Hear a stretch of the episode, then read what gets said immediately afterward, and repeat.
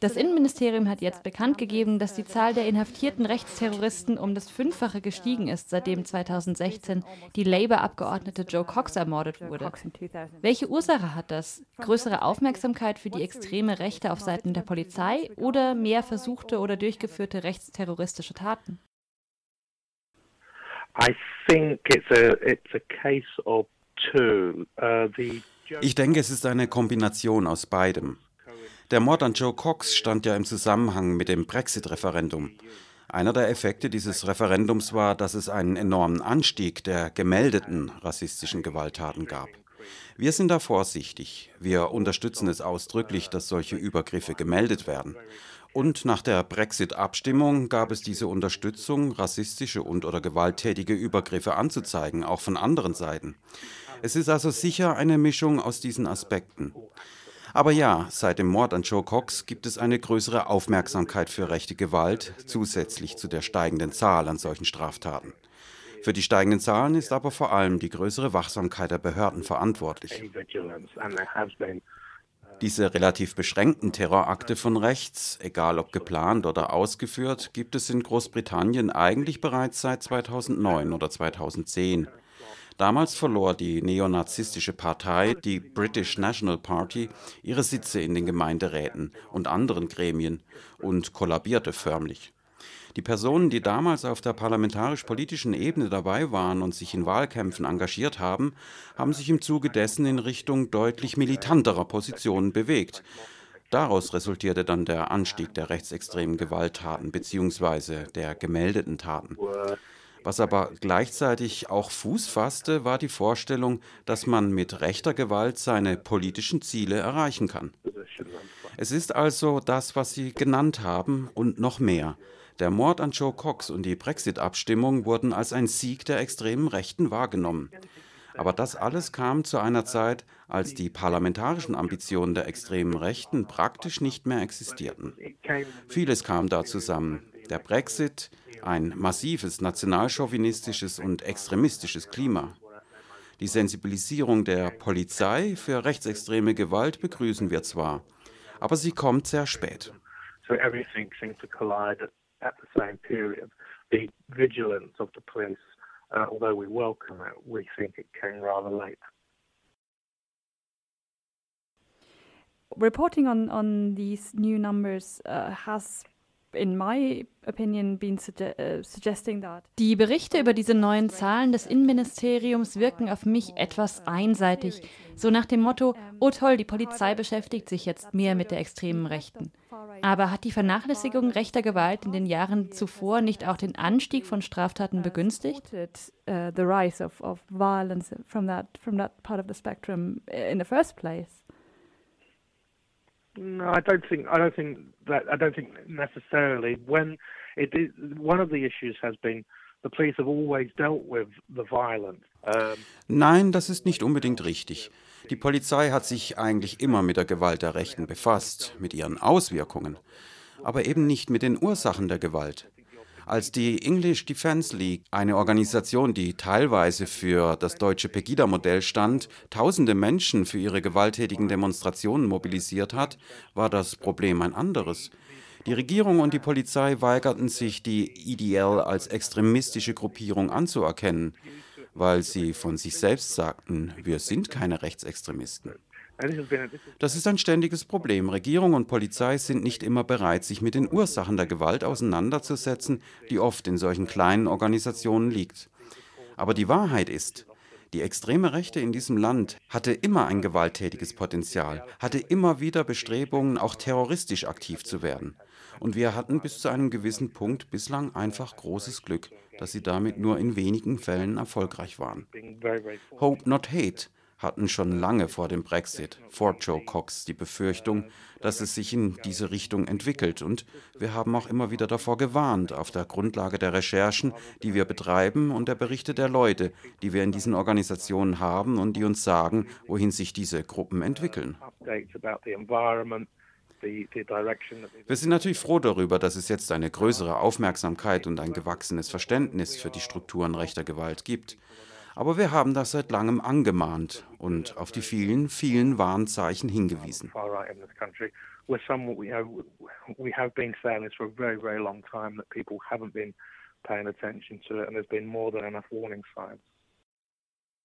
So what we talk about so far is um, a, a, form of increasing radicalization and, and, and uh, a tendency towards violence from people who Worüber wir bislang gesprochen haben, ist die wachsende Radikalisierung und die größere Neigung zu Gewalttaten bei den Leuten, die sich im Umfeld dieser Gruppen bewegen. Aber es gibt ja auch Personen wie Thomas Mayer, der Mörder von Joe Cox und Darren Osborne, der einen Kleinlaster in eine Gruppe von Menschen vor der Moschee in Finsbury Park gefahren hat. Beide scheinen keine weiteren Verbindungen in die rechte Szene gehabt zu haben und sich sehr schnell radikalisiert zu haben. Das nein, das stimmt so nicht ganz. Die beiden sind keine einsamen Wölfe. Im Falle von Thomas Mayer zeigen die Daten, dass er sich seit 20 Jahren mit der extremen Rechten beschäftigt hat, nur eben offline. Er hat nach Amerika geschrieben, von dort Bücher und anderes Material bezogen. Wir glauben, er war außerdem in eine Reihe von Lesegruppen eingebunden, die mit den alten Combat 18 Strukturen in West Yorkshire in Verbindung stehen. Wir können das nicht beweisen, weil Mayer wirklich sehr wenige Spuren hinterlassen hat. Aber wir wissen sicher, dass er mit der National Alliance in den USA kommuniziert hat lange bevor es das Internet gab. Im Fall von Osborne gibt es einen Pfad in Richtung Radikalisierung, den man nachverfolgen kann und der auch vor Gericht präsentiert wurde. Er hat sich in einem Pub betrunken, sich über einen Film, den er bei der BBC gesehen hat, aufgeregt und daraufhin angefangen, sich im Internet umzuschauen. Am Ende waren es weniger als drei Wochen von dem Film bis zu dem Zeitpunkt, als er zur Moschee in Nord-London fuhr. Aber das heißt nicht, dass diese beiden keine Verbindung in die extreme Rechte hatten. Mehr war unserer Auffassung nach wütend auf Cox, ihr Umfeld, auf Muslime in dem Wahlkreis. Er war verärgert darüber, dass Cox nicht wollte, dass Großbritannien die EU verlässt. Sie hat ja für einen Verbleib Wahlkampf gemacht. Wir wissen, dass er seit langem Nazi-Ideen nachhing und diese Briefe schrieb. Und das Gleiche gilt für Osborne. Das Problem in diesem Land ist, dass wir nur die Personen wahrnehmen, die sich in den extremen, sehr kleinen Randgruppen engagieren. Wir nehmen an, dass sich extrem rechte Ideen nur in solchen Randmilieus antreffen lassen. Das, was sich gerade Osborne im Internet angeschaut hat, war öffentlich verfügbares Material auf Twitter und Facebook. Da muss man ganz deutlich sein. In diesem Land gibt es ein wachsendes Narrativ, das sich bis zur jetzigen Premierministerin und früheren Innenministerin Theresa May mit ihren Haltungen gegenüber People of Color oder Immigrantinnen erstreckt. Von diesen Personen wird gefeiert, dass es ein feindseliges Klima gegenüber Migrantinnen gibt. Viele dieser Ideen sind also immer weiter in den Mainstream gerückt. Nicht so radikale Vorstellungen wie bei Osborne natürlich, aber diese Einstellungen gegenüber Muslimen und Migrantinnen und die Zustimmung zu diesem feindseligen Klima gibt es nicht nur am Rand, nicht nur im Dark Web. Menschen wie Osborne finden ihre Munition und die Auslöser zu ihren Taten mitten in der Gesellschaft. Das ist eines der Probleme, denen wir begegnen, wenn wir Leuten die Entwicklung der extremen Rechten erklären wollen. Die organisierte, als solches sich zu erkennen gebende extreme Rechte, das sind ganz kleine Zahlen, winzig. Wir haben praktisch keine gewählten Vertreter in den Gemeinderäten und anderen Parlamenten. Und trotzdem ist ihre Message in den Mainstream eingesickert. Für die organisierte Rechte ist das sogar eine Quelle von Frustration, wenn sie Theresa May, die Premierministerin, über das feindselige Klima reden hören. Oder Boris Johnson, den ehemaligen Außenminister, der teilweise für den Brexit verantwortlich ist, wenn er Musliminnen in Chador als Briefkästen bezeichnet oder schwarze Menschen als Bimbos. All diese Sachen sind Munition und sie kommen nicht aus irgendwelchen dunklen Ecken, sondern sind die Erzählung der Mitte der Gesellschaft. Das gab es schon lange vor Joe Cox, lange vor dem Brexit. Großbritannien hat sich seit langem in eine hochproblematische Richtung bewegt. Und was Teile der heftigeren Gewalttaten erklärt, ist, dass Leute diese Spirale weitertreiben wollen, beziehungsweise dass es Menschen in der Gesellschaft gibt, die das gerne sehen würden. is that people want to see it go further, or there are people in society who want to see it go further. With with that estimation, how do you view uh, the effects of vor diesem Hintergrund, wie beurteilen Sie die Auswirkungen des Verbots von Gruppen wie National Action, Scottish Dawn oder NS 131? Die damalige Innenministerin Amber Rudd hat diese Verbote vorangetrieben und als einen Schritt zu mehr Schutz vor rechtem Hass begrüßt. People from, from the hate that these groups um, um, disseminate. Well, Zunächst einmal die beiden Gruppen, die Sie außer National Action genannt haben, das ist im Grunde ein und dieselbe Organisation.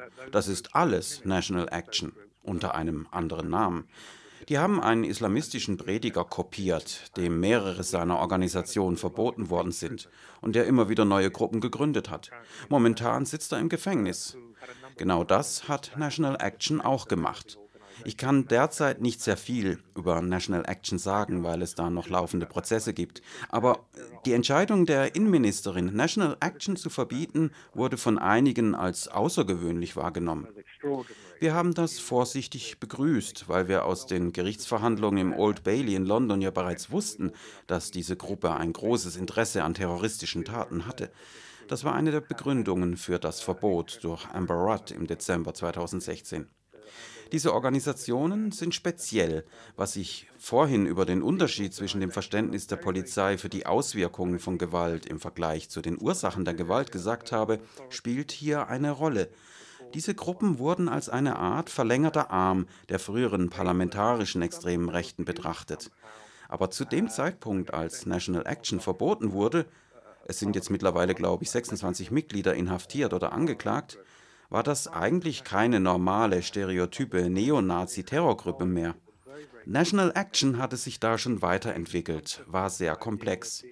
Ideologisch lehnte sich die Gruppe an islamistische Theorien an, verwendete zum Beispiel ein ideologisches Versatzstück, das sich weißer Dschihad nennt. Ein Problem, das wir wahrscheinlich nach wie vor manchmal haben, ist, dass die Polizei und die Behörden die Motivation hinter solchen Terrorgruppen noch immer nicht richtig verstehen.